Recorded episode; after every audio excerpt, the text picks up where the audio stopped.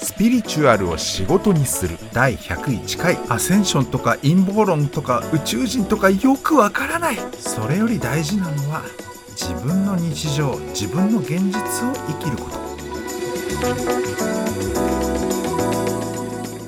さて今回はスピリチュアルサービスと呼ばれるものに申し込む人に一定数以上かないる。今この場でどうすることもできないような大きいスケールの抽象的な話についてものすごく大事なことだというふうに捉えている人との付き合い方あるいは付き合わない方法についてお話します。なんかこうアセンションとか宇宙人がどうのこうのとか銀河なんとか連盟とか同盟がなんちゃらとかなんか世界を支配する権力者のグループがどうのこうのとかね、なんとかかんとかファミリーの陰謀がとか、なんかそういう抽象的というかね、あの、あまりにもその人の日常からかけ離れた大きいスケールの問題に悩んでいる人、そのことを自分の目の前の現実の出来事よりも、ものすごく重要なことだと思ってしまう、もしくは思考とか行動のエネルギーを割いてしまう、そういう人の依頼、そういう視座というか、そういうものの見方で、スピリチュアルっていうものを捉えたり、スピリチュアルな相談をする人の、まあ、そういった人々との、まあ、付き合い方、もしくは、えっと、いなし方っていうのかな、もっと言うと断り方かもしれないですけどさてそういう人々がスピリチュアル界隈にいっぱいいる中でどんな風に自分は業者として振る舞いたいのかっていうところをお話ししたいと思います。つもながら結論からお話ししますけどこれはね本当にやりたければやりたいようにやればいいよっていうことでしょうかね。今やっぱりねタイムリーなのかななんか世界を支配するねその権力者の金持ち家族グループっていうのかなそういうものがどんな風なことを画策しているとか実は今政治経済で起きてることの裏にはそういう人たちのこんな陰謀が隠れてるとかっていうことを本に書いたりセミナーで話したりっていうとねなんか人気あるんですよ。一言で言うと引きがあるのマーケティングみたいな意味で言うとその話ってね結構一定数以上の人に響くみたいでやっぱりこう隠されてるものを知るっていうとやっぱり知的好奇心もあるでしょうしそのみんなが知らないもしくは自分の日常が騙されていることに気づくっていうなんかこうなんていうのかな目覚めっていうのなんかそういうものに対して、まあ、真っ当な使命感とかを持ってる人もいるかもしれないしね。一概にそういう話題に興味を持つ人別に悪いっていうつもりはないし、まあ、実際そういう話題を提供したいそういう話を聞きたいっていう人であの講演会とかセミナーとかもう全然好きなだけやればいいしね、まあ、そこに他人がちゃちゃを入れる言われはないとは思ってはいます。他人の話は何でもいいんですよ。大事なのは自分はどうするかってことでしょ。なので、あの自分自身の中でのスピリチュアルっていうのはどういうことを指しているのか、何がどうスピリチュアルなのかっていうのを、やっぱ今改めてもう一回再定義する、場合によってはアップデートするってことが必要なのかなっていうふうに感じています。世界を裏から操る権力者がとか、その権力者のトップに実は宇宙人がとか、まあ、そこから翻って日本の起源とかね、もしくはシュメール人がなんちゃらとか、でそれは実は宇宙人だったとか、宇宙人の中でもこんな種類がとかって、まあ、なんとでもこう話題というかは広がっていくし、もしそこでなんとなく非現実、なんとなく非科学的なものを全部スピリチュアルっていうカテゴリー、まあいわばその他みたいな感じ。現実的な話とその他っていう二つに分けた時のその他みたいな曖昧で漠然とした定義というかカテゴライズでスピリチュアルって言っちゃうと、そういうなんていうの、今すぐ証明も何もできないし言ったもん勝ちだし間違っててもバレないし、本当だったとしても人を説得することができないっていうような極端な話をすると、一個人の世間話とか日常会話では言っても言わなくても考えても考えなくても同じやんけ。そしてそのスピリチュアルを大事なものだって思っちゃうと、自分の日常のほとんどの労力っていうかをね、考えることもそうだし、行動することもそうだし、その自分の身の回りの日常を良くしてくれたりすることに何ら役に立たないことのために時間と労力をバンバン使っちゃうっていうことになるんですよね。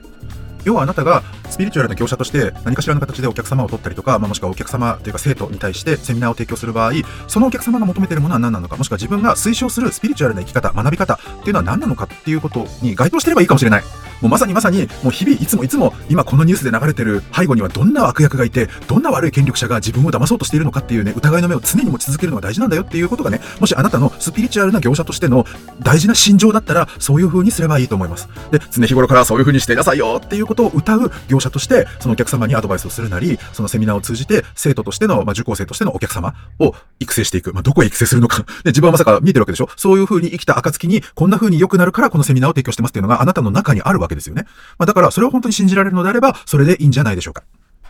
ちなみに私個人はどう思ってるかっていうと、正直言うと、まあ、その人がどのぐらいのまあ立ち位置に世の中でいるのかにもよるのかもしれないけど、はっきり言ってね、いわゆる一般庶民が世界を牛耳ってる権力者とか、その権力者を操っているほどのね、高度な文明を持った宇宙人の存在とか、なんかその波動帯域とかによって次元が分かれていて、で、なんか太陽系の惑星の中で地球以外の星は全てアセンションしていて、さあ最後地球がアセンションできるかどうかだみたいな話っていうのは、正直言うとね、なんとかの考え休むに似たりなんじゃないかなって申し訳ないけども、それは私個人も含めてそう思います。あの、自分のことをちゃんとやるっていうことと、その世間とか社会のことに対して目を向けるっていう割合がね、何対何ならちょうどいいのかっていうのは、それは本当に難しい問題だなって思う。自分自身の私生活とか仕事をしっかりやれよっていうのが大事だよねっていうのは言われなくても分かってる。一方で、本当に自分のことしか考えてないっていうのも社会人としてどうよっていうのはありますよね。選挙のこともそうだし、いつ選挙があるのか、そこに誰が立候補してるのかも知らなくて、自分に権利があるのかどうかも自分で分かってないとか、分かったとしても面倒だから選挙に行かないとか、もしくは選挙制度そのものについてどう思いますかって聞かれた時に何も答えられない、何の答えも持ってない、何にも考えたことがないっていうのは、さすがに社会人としてどうよとか、まあ、結局どっちやねんっていうのは私自身も一概には言えない。自分のことに全振りする、スキルを全振りして、もう常に24時間自分のことだけ考えてるのが本当にいいことなのか、でじゃあ何割だったら社会のことを見るべきなのかって答えは私の中にももちろんないと言えばないです。その万人に向かって、はい、この4対6でこうすればいいっすよっていう答えはないです。で、その社会というか少なくとも自分の外部、外のことについて目を向けるっていうことの延長線上にもしかするとそのアセンションであるとか、世界を牛耳ってる金持ちエリート集団がなんちゃらとか、それがなんていう家系なのかとかね、どういう人が今どこをどういうふうに操ってるのかっていうこととか、まあ、その背後にどんな宇宙人がいてとか、その宇宙人たちの間で銀河でどんな連盟とか同盟だかそこでの取り決めがあるのかとか、その人にとっては社会に目を向けてる一つの、なんていうか、向け先？目の向け先としてたまたまそういう話題とかジャンルがあるだけで、なんかある意味では社会人として、まあ、真っ当に、なんていうのかな、自分のことだけを見てるんじゃなくて、ちゃんと周りとか社会とか他人のことも見てるっていうことでもあるのかもしれない。で、スピリチュアルな業者としての私の、そういう方々との関わり方っていう点で言うと、えっと、一言で言うと、えっと、そういう話持ってこないでくださいっていうふうに言います。あの、今世界にはどんな権力者がいますかとか、それが秘密裏に何をしていますかとか、なんかそこに対してこうサイキックなエネルギーワークだかで、その相手の悪事を防ぐとか暴くとか、なんか闇をやっつけて光のエネルギーでどうのこうのとかってできませんかっていうような、依頼は、それあなたの範疇じゃないじゃんっていうことでお断りする姿勢でいますし、なんか教えてください系のことって基本的に私そういうネタだけに限らず答えないことにしてます。あの、私の好きな誰々さんは私のことをどう思ってますかっていうようなのも、なんかその場にいない人のさ、心を読んで勝手に伝えちゃうみたいなちょっとスパイ行動みたいななことじゃない？スピリチュアルスパイみたいになっちゃうじゃん、そういうのって。なんか、それって仮に能力を使えばできるとしても、なんか、やった結果、誰の何の役に立つんですかっていうところになっちゃうんですよね。で、その、やっぱりスピリチュアルってさ、精神的っていうかさ、なんか、もともとそういう意味なのに、そんなある意味では、あの、見下げた根性って私ちょっとすぐ使っちゃうんだけどさ、見下げた根性だから求めるようなずるい目的のために、なんかその自分の好きなね、片思いの相手が私のことを好きかどうかとかを聞くとか、どうすれば振り向いてもらえますかとか、もしくは魔法をかけてあの人を私に好きになるようにしてくださいとかさ、そういう依頼に応えるのってなんか変じゃない？スピリチュアルじゃないよね、それって。っていうのと全く同じ図式で、なんかあなたの力で、その世界を牛耳ってる金持ちたちからお金とか権力を剥奪してくださいとか、なんか、え、それどういう依頼っていうか、逆に聞きたいけど、あなたはどういう権限でそんな世界的な権力とか資産を、その代々続くね、人間としての努力だったり、まあ、宇宙人のサポートを得てたとしても、そういうサポートを得ながら実直にやることによって、それだけの現実の成果を叩き出せている人の、その持っているものを剥奪するとかさ、なんか要求する立場としてあなたがまずおかしいよねって思うし、なんかいかにもそれがいいことですよねみたいに言ってるのも、あなたの思考パターンというか、あなたの価値観で言う正義ではそうなのかもしれないけど、ある人が財産なり命なり何かを失ったり奪われたりすることを喜んだり、それをいいことだっていうのは、それはあなたの味方に過ぎないよねっていうふうに申し訳ないけど、私はスピリチュアルな業者としては、えっと、お答えするしかないんですよ。それよりは私は、人間個々人っていうのは、やっぱりその人が何かしらその学ぶというか成長するというか体験する、まあ、喜びでも何でも、この世に受肉して肉体を持って生きているからこそ体験しうる中で、あらかじめ決めてきてるそういう学びの項目というのかながあるっていうふうに思っています。これはやっぱ目に見えないから他人に向かって証明しろとできないと言えばできないし、流派というか考え方によっては、いや、そんなのはスピリチュアルでないよ、正しくないよっていう方ももちろんいらっしゃるかもしれないけど、私はそういう立場を取っています。すべての人は生まれてくるにあたって今回の人生で肉体を持ってこの時空間に生まれるからこそ、これこれをこんな風にこういう風にすることでこれこれこうするんだっていうような計画、まあこれディバイタイミングって読む人もいますし、まあ日本語に訳すと神聖な計画ですけれども、そういったものを各自がどの人であっても持っているっていうふうに、いわばその、まあ、論とか説って言ってもいいけど、私はそういう立場を取っています。でそしてその上で、えっと、業者として、その誰かに向かって、そのサービスを提供する上では、その人がまさにそのディバインタイミングを果たすことのサポートになるならばっていう前提をつけているっていうのが実は裏コンセプトとして私はあります。さらに言うと、そのディバインタイミングを果たすための道のり。もちろんみんな、あの、私のディバインタイミングは何々ですってさ、あの、覚えてないじゃん。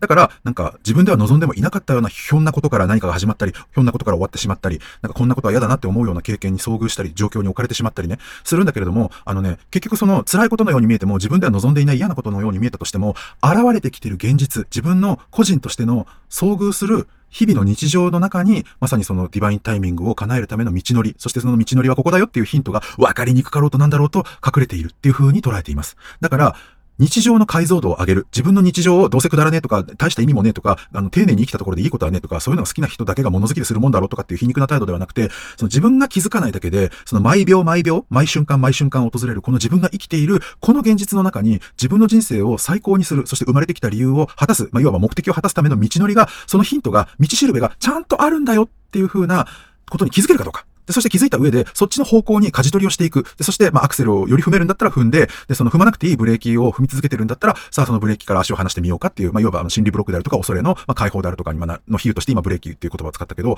まあ、そういったことのお手伝いをして、その方が、まさに生まれてきた目的をちゃんと果たせるようにしようよっていうことを応援したいと思っているんですね。だから、今回話してきている、その陰謀論であるとか、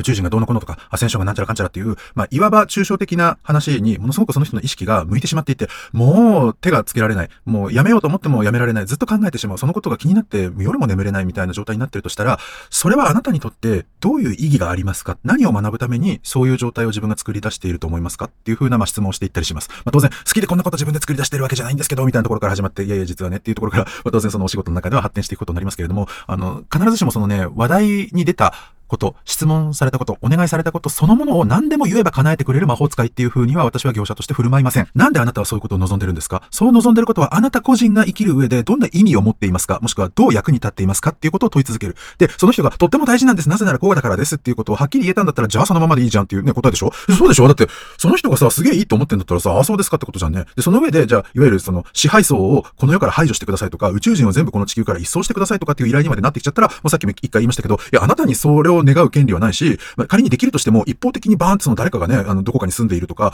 あの、今の生活を続けてることを、なんか何もかも壊すとか、奪うとか、まあ、この世から追い出すみたいなのちょっと物騒すぎるじゃないですか、みたいなね。そういう話になりますよね。でそういうのはさすがに私に依頼しないでどうしてもやりたかったら、ご自分でやるか、ゴルゴ13的なね、その手の専門家にあなたが依頼すればいいんじゃないですか？って言うしかないじゃないですか、こっちは。まあ、いわばそんな物騒な話からはちょっと私はちょっと、あの、距離を取りますというか、あの、お答えできませんっていう風にちゃんとそこは断ります。でね、ほとんどの場合は、やっぱりそういう陰謀論で、いわゆる金持ちが許せないとか、権力者たちが、その庶民たちを虐げるようなことをするのが許せないっていうふうに怒りに満ちている方っていうのをね、紐解いていくと、実はね、金持ち権力者とか宇宙人とかアセンションとかどうでもいいの、実は。何かっていうと、その人自身が、例えば子供の頃に愛されなかったとか、傷つけられたとか、あの、ものすごく深い後悔をしてしまったとか、劣等感を抱いた、罪悪感を抱いた。で、そのなんで抱いたかって言ったら、別にそんな世界を股にかけてとか宇宙人がとかね、アセンションがとかじゃなくて、例えば親との関係とか、学校の時のね、そのクラスメートであるとか、その担任の先生との関係であるとか、本当に本当にね、現実的、とても現実的、そして個人的な体験からそう思った。それが、いわば傷っていうか、そこがとっかかりというか原因になって、その何十年経っていい年した大人になってもまだギャービーギャービー言って、で、その金持ち権力者がこんな悪いことしてるんだよ、あいつはやっつけろとかって、そういうやつをやっつけてくれるなんかいい人たちがいるんだって頑張れ頑張れとかって、ざまあみろ誰々はもう処刑されたらしいぞみたいな。なんかよく考えたらそんな誰かと誰かが戦って、誰かが勝つかもしれないけど誰かが負けたとかましてや処刑されるとかね、実はもう殺されているみたいな、そんな物騒な話をゲラゲラ笑いながらするっていうのは、もう本当に、あの、女性週刊誌も真っ青なゴシップでしかないし、そういうゴシップ的なもので喜ぶっていうのは美徳か悪徳かで言った時私は正直悪徳だと思います。悪徳を身につけていいっていう方向性はさすがに私はスピリチュアルな業者としては思いませんし、そういう言われ方を、だってこいつら悪いやつなんだよって言ったって、いや、いくら悪いっつったって、じゃあ仮に悪いって言うんだったら、その悪い根拠は何ですか？法律ですか何ですかみたいなのをやっぱ問うし、あの、法的に悪いことなんですって言うんだったら、ちゃんとその司法制度があって、裁判官とかが、あの、適切なその決められた方法に基づいて裁きを下すべきだし、で、その下された裁きによって、例えば刑務所への習慣というかがあるんだったら、その刑務所の職員の方々のもとに、あの、その運営っていうのかな、習慣状態を、懲役を、の期間を、その見守るっていうか、まあ、面倒を見ればいいのであって、あなたがゲラゲラ笑いながら言うことじゃないですよ。よね？っていうことを思い出していただくっていうことにつきますかね、やっぱり。で、中には、ある意味何か政治の過激派みたいなものと同じくこの陰謀論の過激派みたいな人がいて、一人でも多く自分の同志を募ろうみたいなリクルーティング？要は仲間を作りたくて、その、布教活動みたいなのをね、したくてセミナーに来るっていう人もいます。セミナーってさ、ほら、出会いの場でもあるじゃん。自分が、えっと、自分の、なんていうかな、私生活というか仕事の範囲内では動いてては出会えなかったかもしれない縁の人と、このセミナーだから初めて会えましたよみたいなのがあるでしょそれをね、チャンスだとして自分の持ってるその主義主張をバーってこう、洗脳して、じゃああんたも私と一緒に戦おう世界の金持ち権力者を倒そうみたいなね、まあ、そういう仲間を探しに来ちゃう人っていうのがね、います。あの、私もちょっとされかかったり、えっと、されたことってあります。場合によってこれはね、ネットワークビジネスの勧誘だだったりっていうのがね、あったりしてね、セミナーを提供する人、主催する人はやっぱり、もう本当にあるあるな話だと思いますけど、やっぱりそのネットワークビジネスみたいな自分のなんか営業活動に結びつけたい、もしくは自分の名刺を配って自分というヒーラーとか占い師が、そのセミナーに来た人の客を取りたいみたいな、散々私も取られまくってますけどね。もう取る取られるとかいう概念ではもう取られるのやめましたけれども、あの、そういう人いっぱいいます。だから、まあちょっとセミナーを運営するにあたっては、そういう、まあ、ある個人のね、ちょっと行き過ぎたというかの主義主張を他の受講生に押し付けるなり、まあ、洗脳的なまでに吹き込んで自分の方へ引き込もうとするっていうような行動は慎んでいただければなっていうことを、まあ、アナウンスしていったりはしますね。実際それをやらかしてるの今あの人っていうのがあったら、やっぱりちょっと注意していくみたいな配慮が必要かもしれないですね。あの、洗脳されるっていうかそのね、わーってあの話しかけられちゃった人は本当に迷惑でしかないので、